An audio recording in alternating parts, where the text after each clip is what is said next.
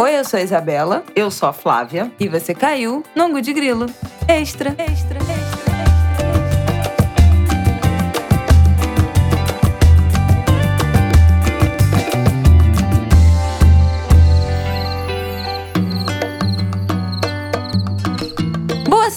Sexta, Angulers! Um episódio extra do Angu de Grilo essa semana para vocês. Algo raríssimo, mas esse tema e esse papo merece. A gente está aqui com a Adriana Barbosa, fundadora da Feira Preta e CEO da Preta Hub. E a Feira Preta foi o evento que nos acompanhou em parceria com o Facebook nesse novembro inteiro, no Angu de Grilo, aqui no podcast e também no Instagram. A gente está aqui hoje para dar uma arrematada nesse papo sobre a história, a cultura, o empreendedorismo negro, sobre esses 20 anos de Feira Preta preta desses 20 anos também da luta contra o racismo no Brasil. Depois que a gente bater esse papo aqui com a Adriana, a gente vai fechar esse episódio dando uma passada naqueles 20 tópicos lá que a gente elencou ao longo de novembro, dos acontecimentos, eventos, momentos é, mais importantes para a luta racial negra desses últimos 20 anos, para a gente fixar eles nos nossos pensamentos e não esquecermos jamais. Bom, já falamos da Adriana aqui, mas a gente vai apresentar ela propriamente, não é mesmo, Flávia uma alegria para mim, dona Isabela e Angulers, apresentar Adriana Barbosa, uma querida amiga, uma mulher que eu admiro, acompanho, observo há muito tempo. Adriana é fundadora da Feira Preta, que é o maior evento de cultura e empreendedorismo da América Latina. É também CEO da Preta Hub.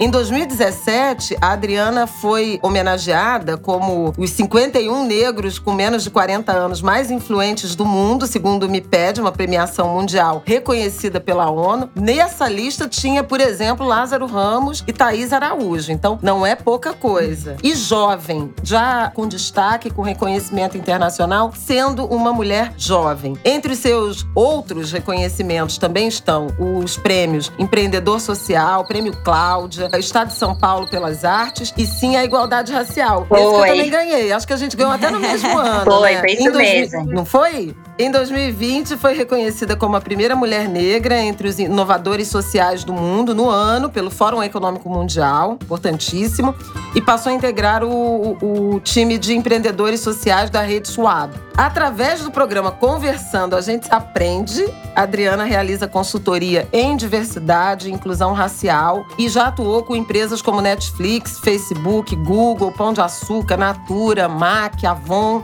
Atualmente compõe também os conselhos do Sistema B, do Instituto Etos, do GIF, do Instituto CIA e faz parte também dos comitês de igualdade racial da Ambev e do Carrefour. A Adriana agora tem 44 anos, é paulistana. Em 2008, aos 30, se formou em gestão de eventos pela Universidade Anhembi Morumbi e depois fez pós-graduação em gestão cultural na USP. Ela também é mãe de uma menina de 8 anos. Como é o nome da sua filha? Clara, Clara Barbosa. Da Clara, uma menina de 8 anos. Então aqui somos todas mães e filhas, né? É verdade. Bem-vinda, Adriana. Bem-vinda. Ao nosso, ao nosso Angu, a esse espaço de diálogo, de reflexão sobre o empreendedorismo negro, sobre o protagonismo negro, sobretudo das mulheres negras. Eu acho que você é um grande exemplo. Por isso, nos inspirou a aceitar essa parceria, esse diálogo, porque você carrega muitas das características da coragem, da disposição empreendedora que a gente admira e também procura seguir, né, Isabela? É isso aí. Falamos disso já ao longo desse nosso novembro, mas é um prazer ter você aqui para falar mais com a gente. Ai, prazer é todo meu. Fiquei muito feliz com esse convite. muito lisonjeada. Bom, é, vamos lá. Você quer começar, Flávia? Ou... Olha, é, nós, Adriana, já apresentamos a Feira Preta aos nossos angulers, falamos de como surgiu, né, a partir da sua história de vida. Então, hoje a ideia é nós trazermos outros pontos que formaram a profissional que você é, com esse espírito empreendedor, criativo, que eu até já mencionei. Você participou, por exemplo, de uma bolsa, de um programa, né, de bolsas da Fundação For, que eu acho, inclusive, que foi importante, te ajudou a atravessar aquele primeiro ano, aquele primeiro momento da pandemia. E sei disso porque a gente chegou a conversar, né, sobre essa experiência. Foi uma experiência de contato, integração, diálogo com lideranças de outros países. E eu queria que você nos falasse dessa essa experiência e se algum caso ou alguma liderança, alguma pessoa que você conheceu nesse programa te chamou atenção em particular. E como é que foi falar dessa tecnologia social que é a Feira Preta para também esse público, principalmente os colegas de bolsistas, fellows, né, que se chama, de outros países? Exato, Flávia. Essa possibilidade de entrar nesse programa da Ford foi fundamental para mim, principalmente porque logo depois veio o contexto da pandemia. A gente sabe o quanto a pandemia influenciou, né, nas nossas vidas do ponto de vista psíquico, emocional e financeiro. E entrar nesse programa da Ford, não só a possibilidade de estar participando de uma rede de telos de empreendedores de outros países, mas também do, do aporte financeiro. Então foi importante, assim, para minha continuidade de vida, sabe? Enquanto empreendedora social, né? E, de fato, eu conheci muitos empreendedores de outros países, de países africanos, de países árabes, dos Estados Unidos, da Europa. É uma rede muito potente de empreendedores que estão olhando para a questão de impacto social em diferentes temas, não só sobre a questão racial, diferentes temas. Lá tem pessoas falando sobre né, o impacto das religiões, do avanço das religiões, mesmo dentro do contexto político, as estratégias de comunicação, a influência nas políticas públicas. Então, é uma diversidade de empreendedores olhando o impacto na sociedade, nas sociedades onde esses empreendedores estão inseridos, sobre diferentes pontos de vista. E eu quero destacar muito a participação de empreendedores do Brasil. Não estava só eu lá, mas outros empreendedores do Brasil que eu adorei conhecer, assim, e que eu não conhecia. Tive oportunidade de conhecer nessa rede, com destaque para Daiane, que tem um trabalho na comunicação, e ela é do Rio de Janeiro, do Complexo do Alemão, e ela tem um olhar específico para pensar como a comunicação ela pode ser. É a nossa Daiane Mendes. Amamos. Daiane Mendes, exatamente. Então, ela é tão jovem e tão profunda, sabe? Me trazer muitas questões críticas também, inclusive para as coisas que eu venho fazendo, assim, sabe? Com perguntas muito, tá, mas e aí, né? Do ponto de vista internacional, conheci muitas pessoas interessantes também. E aí eu quero destacar o Desmond, que é um, um cara que é da Flórida, e ele, no processo das eleições nos Estados Unidos, todo o papel que ele fez de, de corpo a corpo, né, de percorrer vários lugares nas eleições do ano passado para trazer a população negra para o voto, entendeu? Da importância do voto dos afro-americanos. O voto ele era preponderante para o processo de transformação que a população afro-americana precisa ter, né? Então, foi um Deixa eu te interromper, deixa eu te interromper só para fazer um momento aqui didático. Nos Estados Unidos, o voto não é obrigatório, como é no Brasil. Então, você precisa, de fato, ter uma atitude cidadã, uma conscientização, tá imbuído desse desejo e se habilitar a votar. Então, isso que a Adriana está falando é um projeto, não conheço objetivamente o projeto do Desmond, mas eu acho importante a gente sublinhar, porque essas iniciativas de conscientização política e de convite ao voto, né, elas foram determinantes no resultado da eleição para a presidência dos Estados Unidos no ano de 2020. A gente até Tivemos falou a experiência. Ah, é, exatamente. Né? A gente falou da Tem angu sobre isso. A, a, essa eleição e falamos dela do né, da Geórgia. Da Geórgia. Foi uma virada histórica, aquilo que demorou, aquela contagem de votos que demorou dias e dias e aquela tensão. Então, a gente tem episódio falando da importância e da dificuldade também do trabalho, que é fazer com que a comunidade negra, em alguns lugares, né, se engaje, compreenda e, e tenha alguma é, vontade de se sentir representado de alguma forma, porque é isso, né? Aqui a gente também passa por isso. Em outra medida que, ah, é tudo igual. É, não ah, vai mudar pra nada. gente não vai mudar a desesperança, nada. né? né? Assim, nenhuma perspectiva de, de mudança e de se sentir representado. Então, aqui a gente sente isso, mas bem ou mal a galera vai votar, mesmo a gente sabendo que que quem não quiser voltar também, né? As implicações disso são muito poucas na vida prática, então quem não quiser ir não vai, né? Não, não vota. Mas lá tem esse esforço extra de habilitar, né, as pessoas para se registrar e os artistas americanos negros fizeram campanhas enormes também, né? Register now, today, é o último dia, falta uma semana, nananã. Então, Kamala Harris se é engajou um muito, né? Que acabou eleita vice-presidente. Só queria abrir esse parêntese, Adriana. Desculpa ter te interrompido, mas é para a gente dar um pano de fundo, porque essa iniciativa que você está mencionando, que te impressionou, não te impressionou por acaso, né? Tem um, tem um efeito. Não, porque tem todo um contexto. Aí você pode continuar falando Desmond. É, não, isso, tem todo um contexto, exatamente o que vocês trouxeram de maneira bastante didática da importância do voto, né? Principalmente naquele contexto do, dos Estados Unidos e o papel que ele fez de, de influenciar, de mobilizar, de engajar, desse corpo a corpo, né? Dificilmente a gente vê hoje em dia o corpo a corpo, sabe?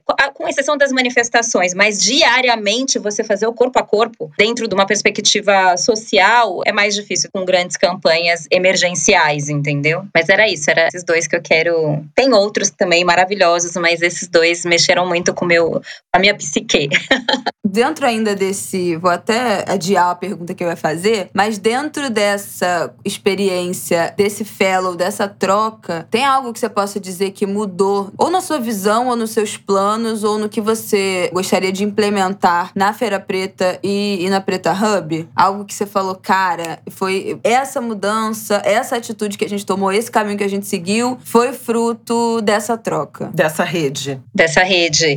Há duas situações que eu aprendi com eles que eu quero, de alguma forma, trazer para o nosso trabalho. Uma que é esse desejo de influenciar em políticas públicas, que eu acho que isso lá eles têm muito forte, de você, enquanto cidadã, né? Como é que você traz uma perspectiva de uma cultura participativa na política, né? E teve uma história de uma moça que eu não vou me lembrar o nome, que ela fez também um corpo a corpo de criar leis trabalhistas para empregadas domésticas, né? E ela fez isso no âmbito municipal, na cidade dela. Ela ia todos os dias para vários lugares, para o metrô, panfletava e falava, arrecadou assinatura, foi lá para a instância pública. Ela conseguiu avançar no município, depois ela foi para o estado e depois foi para o federal. Então, tipo, esse processo, ela falou que ela levou 10 anos para que essa mobilização que, que ela construiu Projeto de forma de coletiva, vida, né? de influenciar, pudesse tomar corpo e, e ser uma, uma estratégia de política pública. No caso da Feira Preta, a gente, muito das leis que tem hoje em âmbito municipal, federal, é, estadual e federal, do ponto de vista do empreendedorismo, tem a ver com esse histórico da Feira Preta, ter construído. Nos últimos anos, a gente tem produzido dados, pesquisas, então, tem uma pesquisa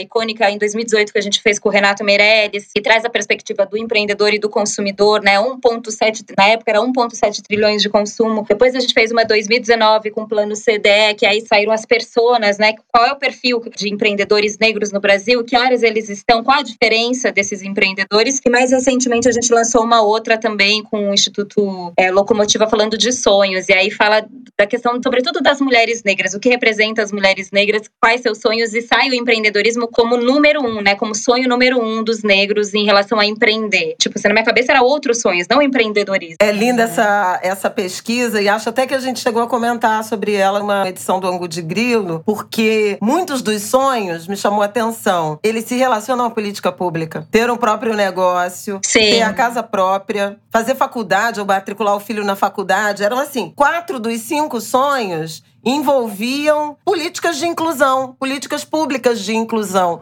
Não eram desejos desses de consumo sem relação, né, com bem-estar, com qualidade de vida, com política pública, com relação ao Estado. Eu gosto muito do trabalho do Renato no Instituto Locomotivas porque ele captura muito essa alma e a pesquisa de fato que você está mencionando, né, é do potencial de consumo das pessoas negras, foi um marco, foi um divisor de águas na compreensão sobre a capacidade de geração de riqueza, apoia muito, né, movimentos como o Black Money, né, de você orientar sua renda para empreendedores negros. Essa base se consolida muito a partir dessa pesquisa que você está mencionando. Muito legal. Sim, e como essas pesquisas elas podem, de alguma forma, ser proativas nessa construção da influência, seja influência no mercado, dentro do contexto corporativo, seja na influência de políticas públicas, né? A experiência dessa moça, ela levou 10 anos para que se transformasse em lei. E eu não tinha essa noção de que, que tem um tempo para que todas essas coisas pudessem acontecer, mas tem um trabalho ali proativo, um orar e vigiar e intermediário para que né, lá no futuro isso, isso seja política pública e que atenda mais pessoas. E a segunda que me chamou muita atenção, e aí experiências dos Estados Unidos, experiências de países africanos falando do poder da comunicação para uma estratégia de mobilização de recursos, né? No caso das instituições negras, de forma naturalizada, em diversos países arrecadam muito menos dinheiro do ponto de vista do investimento social privado do que as organizações não negras. E como que algumas organizações começaram a perceber qual era a lógica que faz essas organizações brancas arrecadarem mais que organizações negras. E era a história, a história, o tal do storytelling, que história você vai contar. E aí, o quanto que eles desenvolveram uma estratégia para contar essa história,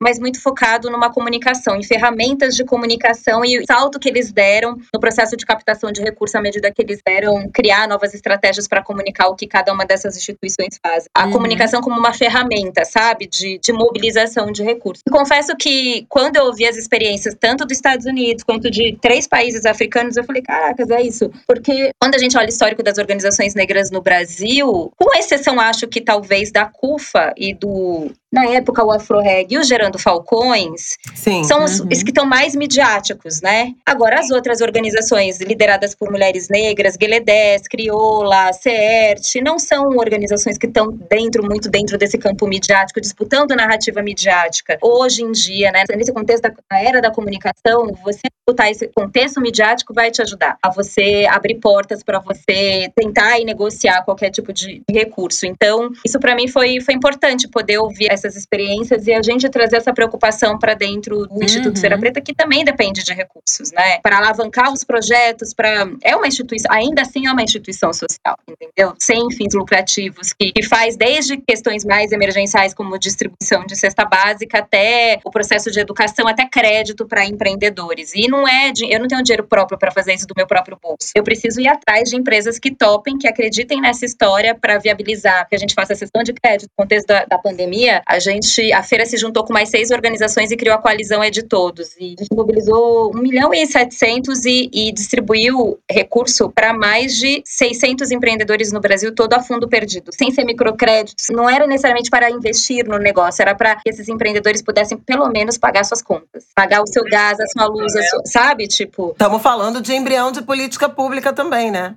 Exatamente. O campo para a gente do empreendedorismo, ele está muito associado com a questão de políticas públicas, porque para nós está nesse lugar é, muito muito sutil, entendeu? Não sutil, não tem nada de, su de, sutileza nisso. Tem, tem um lugar muito. É o precário, né? É, é muito, é a precarização do mercado de trabalho, entendeu? Eu lembro que a gente se falou no início da pandemia sobre acesso a crédito, sobre as dificuldades, né, de sobrevivência mesmo, de existência, né? É, não só das empresas, não só dos empreendimentos, mas das famílias, dos trabalhadores, uhum. né? Dos empreendedores. E você dizia isso. Não é simples chegar num banco e pedir um dinheiro, né? Porque o governo, ah, vou liberar uma linha. Mas assim, como é que se cria esse vínculo com uma, com uma instituição financeira? Porque normalmente já é uma rede de relacionamento que envolve conhecer o gerente uhum. ou ter a organização, né? A escrituração contábil em dia. É tudo muito. Tem que ter patrimônio, falando, né? É, tem que ter patrimônio para dar como garantia. Então, assim, são, são várias exigências. Na origem, lima o empreendedor negro, né? É, e o empreendedor negro, gente, o racismo é difícil até entrar em banco, né? Sem a porta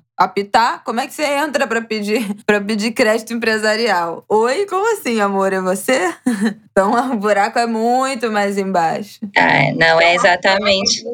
E eu lembro que quando um dos, das primeiras linhas de, de fomento que saiu do, de um banco aqui é, público, né, recurso público para apoiar empreendedores, tipo microcrédito, não podia ter restrição. Falei, como é que você não pode ter restrição, cara? A galera não tá trabalhando faz dois, três meses, o negócio tá fechado. Como é que você não vai ter restrição? Você vai deixar de pagar uma internet? Você vai deixar uhum. de pagar. Ou você cobra ou você paga a internet. E seu nome vai pro SPC, ele vai pro Serasa, entendeu? E se isso for um critério para você dar ou não recurso, não, não, você, não vai, você não vai conseguir. Uhum.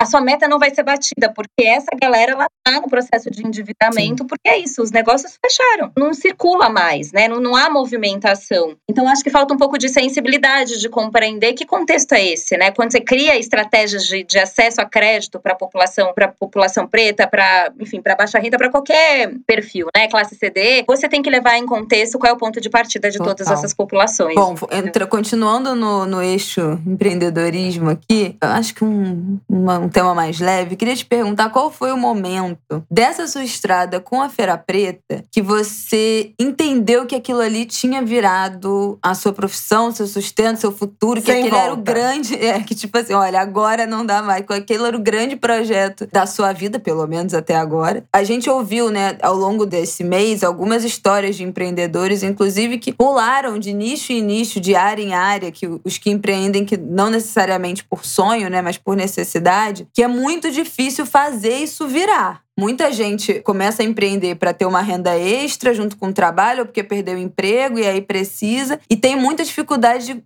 de profissionalizar isso. A gente até falou no, na segunda semana, né, de mercado de trabalho, a, dificuldade de profissionalização, como é que tem muita dificuldade de acesso às informações, como é que é caro, né, se formalizar. E qual foi esse momento, assim? Ou, ou se você teve algum momento catártico que você falou, cara, agora é isso, né? O momento anterior do eu preciso dar um gás, porque isso vai ser minha vida esse momento que você entendeu que não tinha mais volta?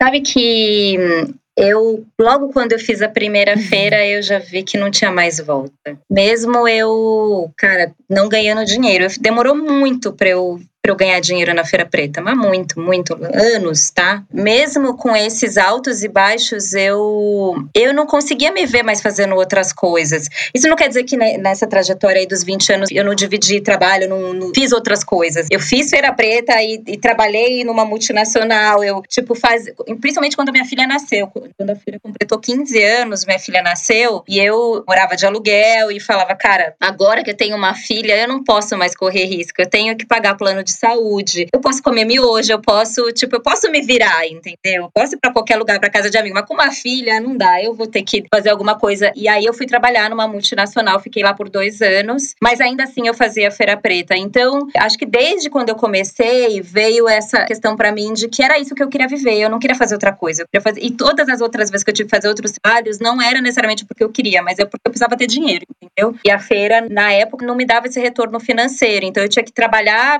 com outras coisas para poder dar conta da minha vida financeira e tocando a Feira Preta, porque eu sabia que uma hora esse negócio ia virar. Entendeu? Mas Levou olha, anos para virar, mas virou. generoso esse, esse seu depoimento, Adriana, porque a gente é o tempo inteiro atravessada por esses. por medo por necessidade de estabilidade, né? Sobretudo quando se tem filho. Eu acho que essa história de muitas mulheres, sobretudo das mulheres negras, de você ter essas obrigações, não ter ninguém por você, né? É você pelos outros, né? E ninguém por você. Então é um sentimento que nos acompanha e também não significa que tomar uma decisão sobre uma carreira, um empreendimento, como foi o seu caso, é sinônimo de que ele só vai te dar alegria e lucro o tempo inteiro. Pelo uhum. contrário, né? Às vezes você tem raiva, às vezes você quer. Ilusão. É, há momentos difíceis, né? E faz parte, assim. É legal você trazer esse medo, essa insegurança, ainda que com a certeza de que aquele era o trabalho, o grande, a grande obra, né, da sua vida, como até aqui é. Você ainda é muito jovem, mas pois até é. aqui é. Houve momentos, né, de indecisão, de medo, de busca por mais estabilidade. Acho que é muito legal você ter dividido essa, Não, essa angústia, é né? E pra mim minha geração, né, eu tô, eu tô com 25 e eu sou de uma geração que é muito imediatista. A gente quer tudo pra ontem. Então, assim, comecei o negócio, tem que estar, tá, faturando um milhão num ano. Em um tem ano, tá tem que tá faturando um milhão. E tem que dar certo logo, porque se não der certo, já abandona, já tem outra ideia, já faz outra coisa. E uma dificuldade muito grande da gente construir e levar coisas a longo prazo, né? De lidar com essas frustrações. A gente só quer lidar com os altos, né? Os baixos, não. Então isso é muito é, importante. Mas é porque também a gente foi é, e a gente foi educado a ter sucesso, né? Não errar, a ter sucesso, a bombar sempre, a estar tá feliz, a nossa. Uhum. E na verdade, quando se a gente olha o empreendedorismo real, ele não é isso, essa coisa gourmetizada, glamourizada, né? De que sempre vai dar certo, você vai estar tá sempre feliz. Não, já fiz feira, cara, de ter muitas dores, de estar tá infeliz, de não estar feliz, mas Mas acreditando que aquele momento era o que precisava ser feito, entendeu? Mas já fiz feira de, com meu coração pular de alegria, de eu falar, nossa, eu tô muito feliz, eu tô muito me sentindo muito realizada, sabe? Eu acho que a vida nossa, né, do trabalho, da força do trabalho, ela é feita de altos e baixos. Eu, eu vira e mexe me convidam para falar dos erros. E eu vou sempre falar de erros. Porque senão tem aquela sensação de uhum. que nós negros não podemos errar nunca. Ah, que coisa importante isso programada dá certo. Não Você tem, tem direito, que, né? A gente é educado a trabalhar mais, a estudar mais, a ser excelente, entendeu? E eu tive, não é que eu tive a oportunidade de errar, não, não tive a oportunidade de errar. Por cada erro que eu que, que fiz ou que, que acometeu minha vida, profissional, eu tive consequências de endividamento, de depressão, de uma série de, de, coisas que eu tive que lidar nessa trajetória, entendeu? Mas eu, eu acho importante a gente não só falar do sucesso, mas a gente Total. falar de e que. E a gente está muito acostumado a ouvir de ouvir o sucesso, né? Que é a empreendedora de 21 anos que fatura um milhão por mês. Ah, não, eu só tive uma entrada inicial, pedi pro meu pai 100 mil para investir. Cara, todo dia a gente se depara com uma história dessa. E essa, isso não é real, né? Isso não é a realidade da imensa parte do Brasil, que não tem essas condições de dar um, um mega investimento e que, dando um baixo investimento, às vezes tem uma ideia sensacional e que dá errado, porque não, não tem estrutura, porque não sabe fazer naquele momento. E aí depois pode até tentar de novo novo e dá certo de novo. Mas eu acho que, em geral, empreender é, dá mais errado do que certo, né? São poucos casos de sucesso. Quando a gente pensa na quantidade Sim. de gente, para a quantidade de marca e de casos de sucesso, de empresas que geram lucro e que estão no verde, que não tem dívida, que tá tudo certo. Gente, é um em um milhão, né? Basicamente. E a gente só ouve É um em um milhão. Como se fosse todo mundo. É, é, uma. Porque é isso, a gente dá luz. A gente só quer falar de coisas uhum. boas. A gente não quer falar da vida como ela é, cara. A vida como ela ela é complexa, pô. E não tô falando de uma perspectiva não, pessimista, não é apenas. isso. É, exatamente, realista. Eu tô, tem um podcast que eu faço que chama Superar. Essa temporada de agora, eu tô contando a história de empreendedores que Nossa. erraram sete, oito vezes. E quais foram as coisas que eles tiveram que fazer para poder. E eles contando, não, porque eu não soube fazer a gestão financeira, porque eu calculei errado, porque eu resolvi investir tudo em estoque, ficou lá parado, estoque parado é dinheiro parado. Eu acho que é um pouco disso. Quanto mais a gente puder contar, mais vai fazer as pessoas perceberem onde são os erros e poupá-las também, né? Porque se eu falo para ela, gata, eu fui ali, ó, deu ruim, porque eu fiz tal negócio, não deu certo. Se eu te der, se eu puder te dar uma dica, faz de outra maneira, porque eu já Isso fui é ali e deu ruim. Porque o, o, sistema educacional também não prepara, né? Nem a universidade. Não tô nem, nem falando da educação básica, que em tese já deveria te dar algumas noções, mas a, as transformações no mercado de trabalho, elas não foram acompanhadas por nenhum tipo de, de orientação em relação a uma gestão, a elaboração de um projeto, né, as medidas de burocracia, os desafios que estão sendo apresentados.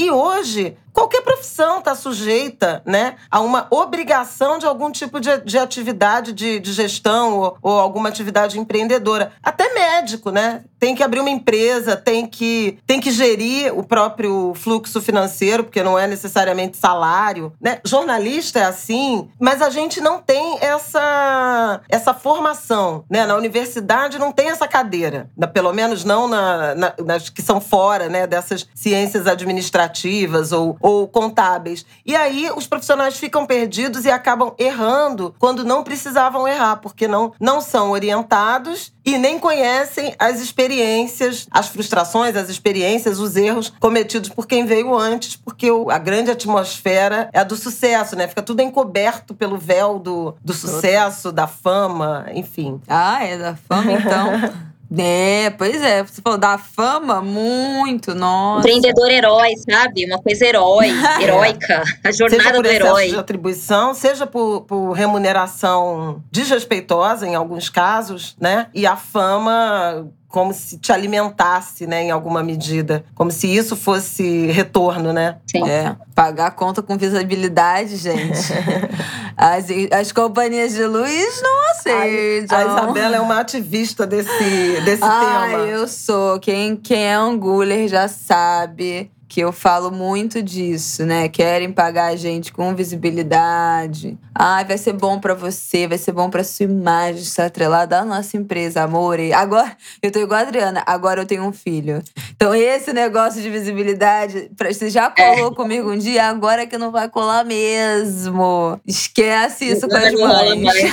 E quando chega em novembro, então, Nossa. a visibilidade fica gigante. São muitas é oportunidades. É a moeda, é a nova Total. criptomoeda. São muitas oportunidades de você ser. Novembro é típico. colar com a gente. Bom, quer puxar nossa próxima pergunta? Vamos, vamos falar do livro, Adriana. Você lançou, né, Preta Potência, como a resistência e a ancestralidade me ajudaram a criar o maior evento de cultura negra da América Latina. O livro saiu pela editora HarperCollins. Como é que foi o processo de escrita, de revisitar, né, para escrever toda a sua trajetória, porque eu acho que a gente talvez reencontre com dores e delícias, né, nesse e às vezes se surpreenda com, caramba, nossa, passei por tudo isso. Como é que foi esse processo da escrita e, sobretudo, conseguir publicar? Quando a gente pensou nessa pergunta, eu comentei com a Isabela. A Conceição Evaristo diz que é revolucionário uma mulher escrever, né? Ou melhor, ouvia isso. Mas que para uma mulher negra, mais que escrever, publicar é revolucionário, né? Porque escrever a gente sempre escreveu. Guardar e transmitir as nossas narrativas, ainda que pela oralidade, isso sempre existiu. Mas publicar é muito importante. Como é que foi essa tua experiência?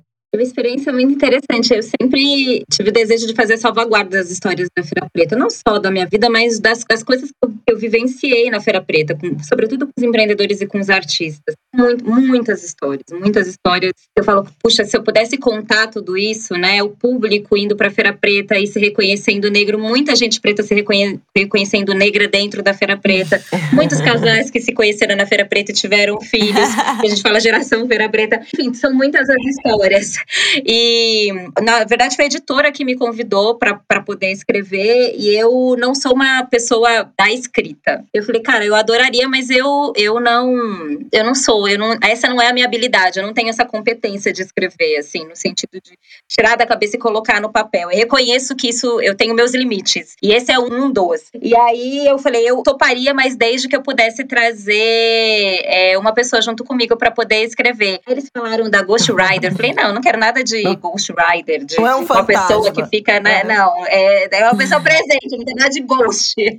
veio a Ana Lu Silva Souza, que é maravilhosa, pesquisadora, doutora, tem uma carreira acadêmica fantástica, escritora de livros. E, e a gente fez, um, na verdade, uma roda de escrita, porque veio ela, veio a Semaiá, é, a Semaiá Oliveira da, do Nós Mulheres da Periferia, e veio a Cris Oliveira também, que também é da área da literatura, comunicóloga, e na verdade, quatro gerações de mulheres nesse processo da escrita do livro, desde o processo da pesquisa, cada uma delas tiveram experiências com a Feira Preta numa determinada determinada fase da Feira Preta, mas o livro não é só sobre a Feira Preta ou só sobre a minha história, é a história do Brasil. A Ana, inclusive, traz esse, esse contexto histórico de, de relacionar como que as coisas que aconteceu na minha vida, o que aconteceu com empreendedores da Feira Preta, eram perspectivas coletivas, né? As nossas coisas, elas são, não são coletivas, não são individuais. Ah, aconteceu comigo. Não, se a gente olha um padrão de repetição de comportamento, hum, você vai ver que isso é, é tá, tá para além de nós. É verdade. Mesmo quando, individu mesmo quando é individual, é coletivo, né? É coletivo, exatamente. E a gente fez uma escrita coletiva. Acho que o diferente desse livro não tem nada de Ghost Rider, todas elas estão no livro, não são ghost, não estão apagadas, né? E cada uma delas puderam trazer a sua perspectiva sobre os últimos anos, sobre a história do Brasil na luta dos direitos civis e como a Feira Preta se insere dentro desse contexto. Qual o papel que a feira cumpriu dentro desses avanços? Sobretudo na questão da, da construção de identidade e da questão dessa possibilidade de trazer o tema do empreendedorismo como esse lugar que é da população negra, né? Uhum. Quando a gente fala de uhum. empreendedorismo no Brasil, é da população negra. A gente precisa assumir isso. É nosso. E a gente reivindicar, muito... né?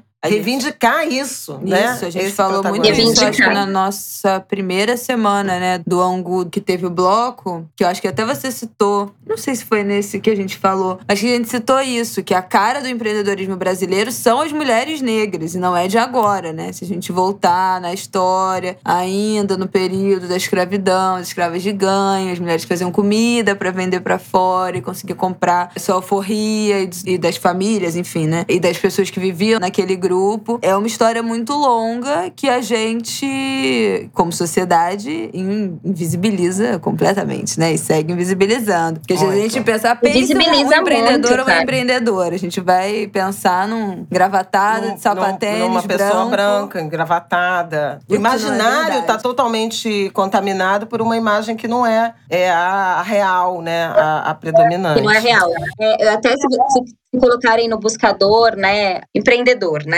na imagem, põe no busca imagens, sempre vai vir homens brancos. Sempre, em qualquer buscador, entendeu? Agora, se você olhar a história do Brasil, os dados, né, qualquer coisa, é a mulher negra. E a gente precisa falar sobre isso.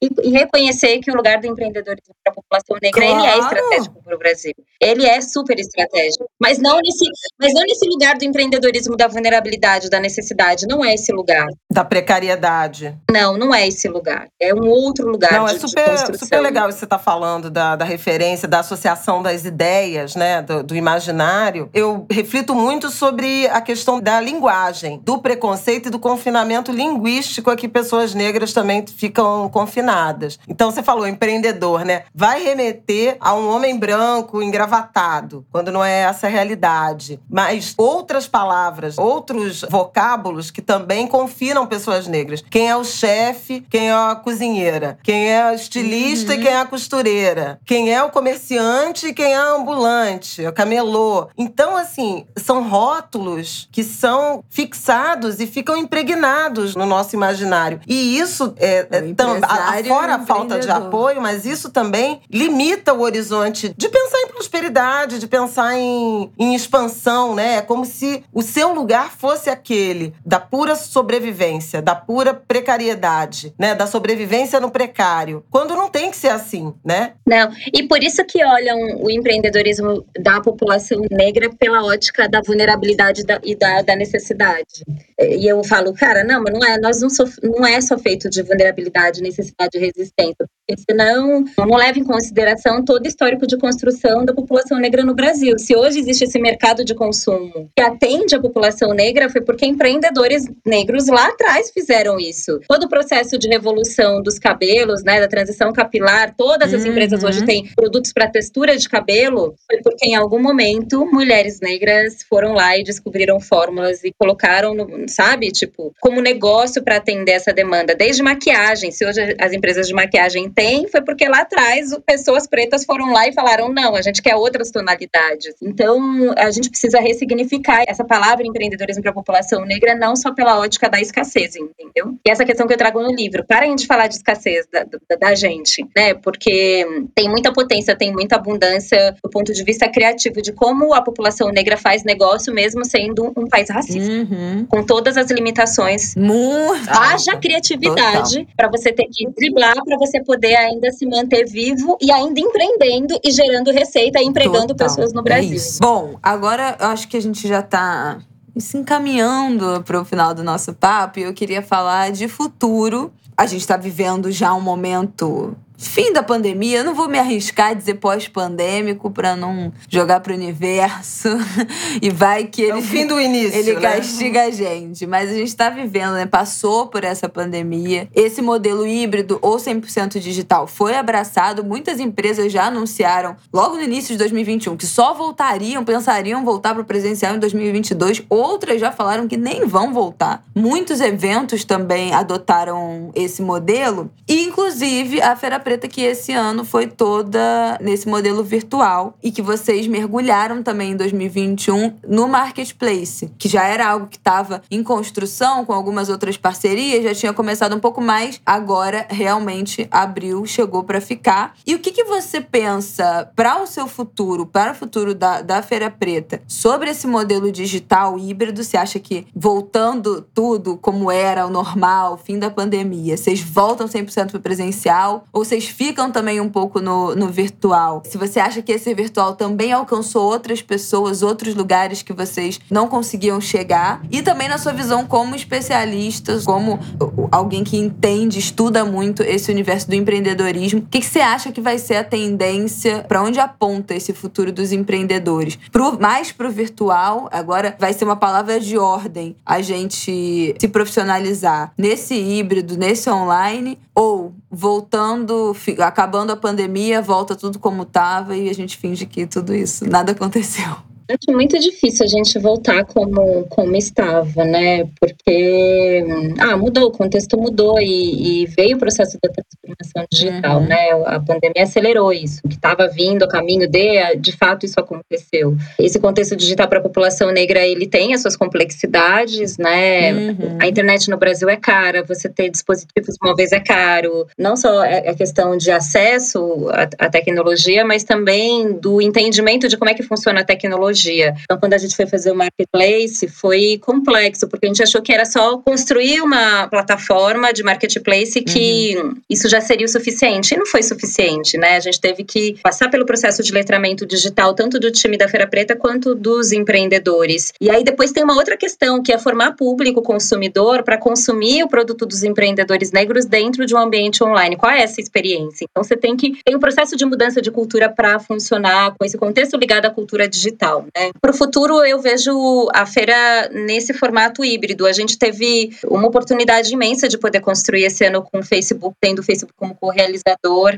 É, a gente produziu mais de 100 conteúdos e, e, conteúdos muito interessantes em diferentes áreas, mesmo né, a possibilidade de fazer parceria com outros players do mercado, por exemplo, com vocês. Cada episódio que vocês fizeram, tipo, é uma aula. Eu falo, cara, não só serve para o mês de novembro, mas serve, cara, para vários contextos. E, e muitas coisas foram acontecendo acontecendo, cada empresa parceira que topou fazer Feira Preta, o movimento sistêmico que aconteceu para a inclusão racial, desde tá, uma agência de publicidade que vai produzir conteúdo, cadê as pessoas negras? Não, precisamos trazer pessoas negras. E os fornecedores negros? E a cadeia de produção, né? E os veículos de comunicação negro? A gente vai gerar dinheiro também para esses veículos de comunicação. E agora, inclusive, a gente vai estar tá lançando um, um, Na verdade, vai estar tá lançando, não, a gente já lançou um programa de aceleração como continuidade, né? Não só o festival em novembro, mas mas como é que a gente dá continuidade com esse programa de aceleração de, mulheres de mulheres negras que vão passar por uma jornada digital de ação, né, na área de empreendedorismo e vão receber um crédito financeiro para impulsionar os seus negócios. Então, o futuro da Feira Preta, ele vai ser híbrido e a gente, de fato, uhum. conseguiu chegar a públicos que a gente não conseguiria. Tipo, até ontem, o, o, o alcance que, que, tá batendo a feira já bateu mais de 8 milhões de, de, de alcance, assim,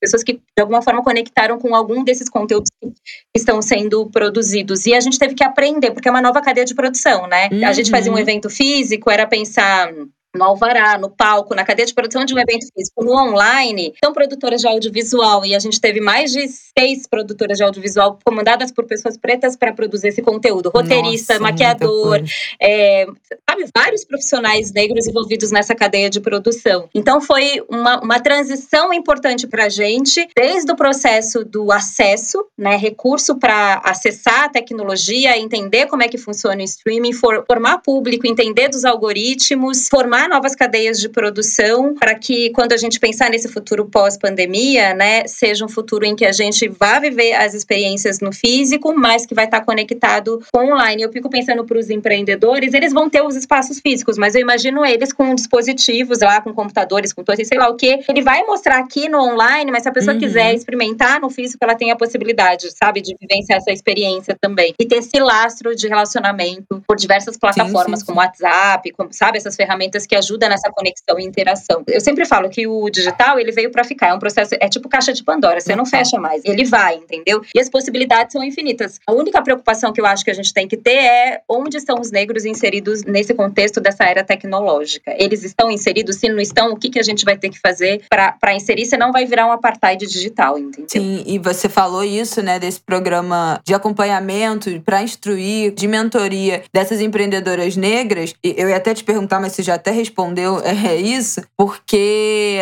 além da dificuldade, né? A internet é caro, a dificuldade de acesso, porque você tem que ter o celular. Tem celular que depois não aguenta o tamanho dos aplicativos. A, a câmera não fotografa direito os produtos. Como é que você vai divulgar o seu produto no virtual com uma imagem que não dá para entender como é que é aquele produto direito, que tem uma qualidade inferior? Aquilo não vende, né, pro público. Para você entender a linguagem das redes sociais, eu acho que do Instagram principalmente, que muda muda o tempo inteiro. O que tá na moda de conteúdo, qual é a graça da vez, qual é o tipo de foto, qual é o estilo de pose, como é que é que você se comunica. Cara, isso mensalmente tem novidade, tem coisa chegando, tem formato novo, tem linguagem nova. E para você tá por dentro disso tudo, produzindo um conteúdo como uma empresa, né, como uma marca, que é muito mais difícil de você alcançar público do que como pessoa física, né? Simplesmente como influenciador, você fala da sua vida, você fala da, da sua vida pessoal, da sua família, aquilo ali tem muito mais apelo de interesse do público, você se colocar, construir uma audiência como uma marca é muito mais difícil. E você ter esse tempo de pesquisa significa que você vai ter que ficar ali na rede social horas por dia, rolando para ver o que as pessoas estão fazendo, como é que tá produzindo, como é que tá gravando, qual é a câmera, qual é o ângulo, qual é a foto. E foi o que você falou. Por muito tempo, eu tive que conciliar é, o meu trabalho é, empreendendo com a Feira Preta com outros trabalhos para me sustentar, o que é a realidade de muita gente. Então, como é que você trabalha oito, nove horas por dia? Quem tá já voltou para o modelo presencial, mais duas, três horas de transporte e ainda fica no Instagram estudando como é que é o formato para ainda ir para sua segunda jornada empreendendo. Então, o meio digital é também muito difícil. Sim, eu até falo que é um novo negócio. Quem Nossa. empreende e vende no online é um novo negócio.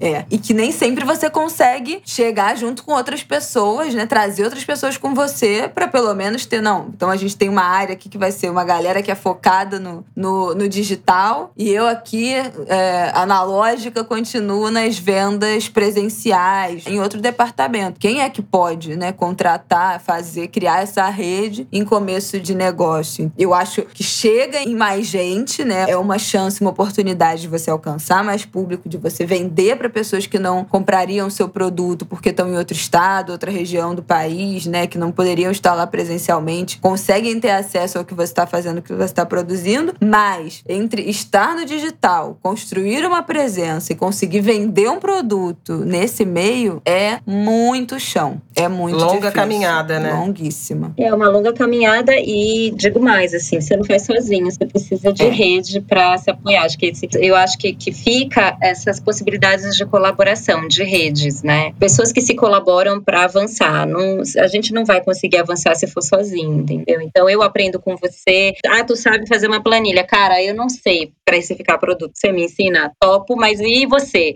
Cara, eu sei comunicar, então a gente vai trocar. Vamos, vamos voltar ao bom e velho escambo, entendeu? É isso. Ai, maravilha.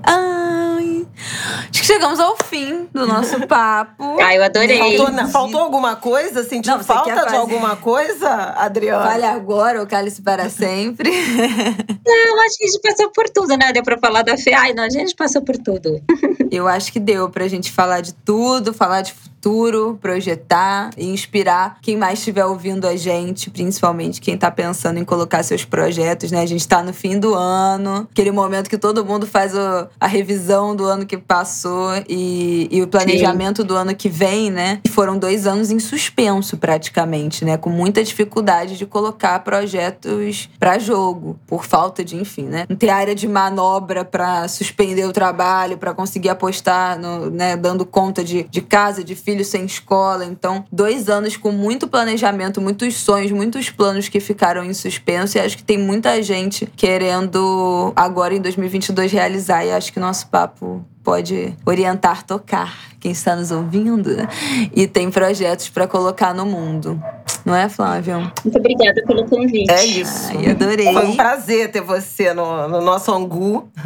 Foi um prazer enorme. É, viver esse novembro com a Feira Preta, celebrar esses 20 anos e agora na torcida por mais 20 e outros 20 e outros 20. Exatamente. Precisamos, preciso agradecer pela nossa parceria né, nesse novembro, no podcast no Angu de Grilo e também também lá no nosso Instagram, arroba Ango de Grilo, com a Feira Preta e o Facebook, que estão nessa missão juntos, nessa vigésima edição de Feira Preta, de mãos dadas com o Futuro Preto. A programação foram 20 dias de programação com papo, debate, show, tudo que tem direito, live para comemorar. Acho que foi uma abertura, ou fechamento ou abertura de década. Minha mãe vai falar, não, mas a década só começa com 21, mas não interessa. Eu vou dizer que foi um fechamento e uma abertura. Fecharam os 20 anos, começou agora anos. Começa de novo. Muito bem encerrados e com muitas portas abertas de prosperidade. Obrigada por você ter vindo aqui bater esse papo com a gente e por essa parceria maravilhosa nesse novembro.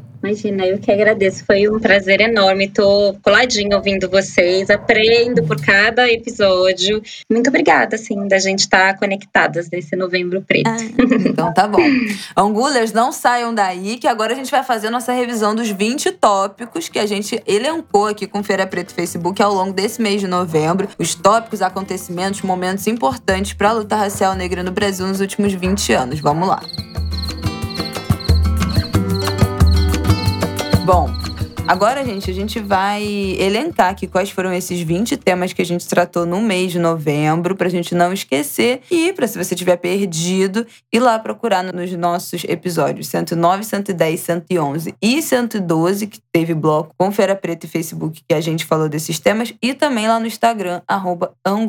Vamos lá. O, o primeiro eixo temático foram as ações afirmativas. Então, o episódio principal, né, tratou da Conferência de Durban, aquela que foi um marco, assim, completando 20 anos também, um marco. Ouve lá que vocês vão entender. Uhum. E a criação da Feira Preta, todos da mesma geração. Nas pílulas foram as cotas, né, o sistema de acesso por cotas nas universidades públicas, os coletivos negros, a importância dessa rede, né, da construção dessa rede e a revisão da lei de cotas, a lei federal, que foi promulgada em 2012 e que tem uma revisão prevista para o ano que vem, 2022. Na segunda semana, nosso eixo foi mercado de trabalho. E aí, no episódio do Angu no 110, a gente falou da falta de proporcionalidade negra, principalmente nos cargos de liderança.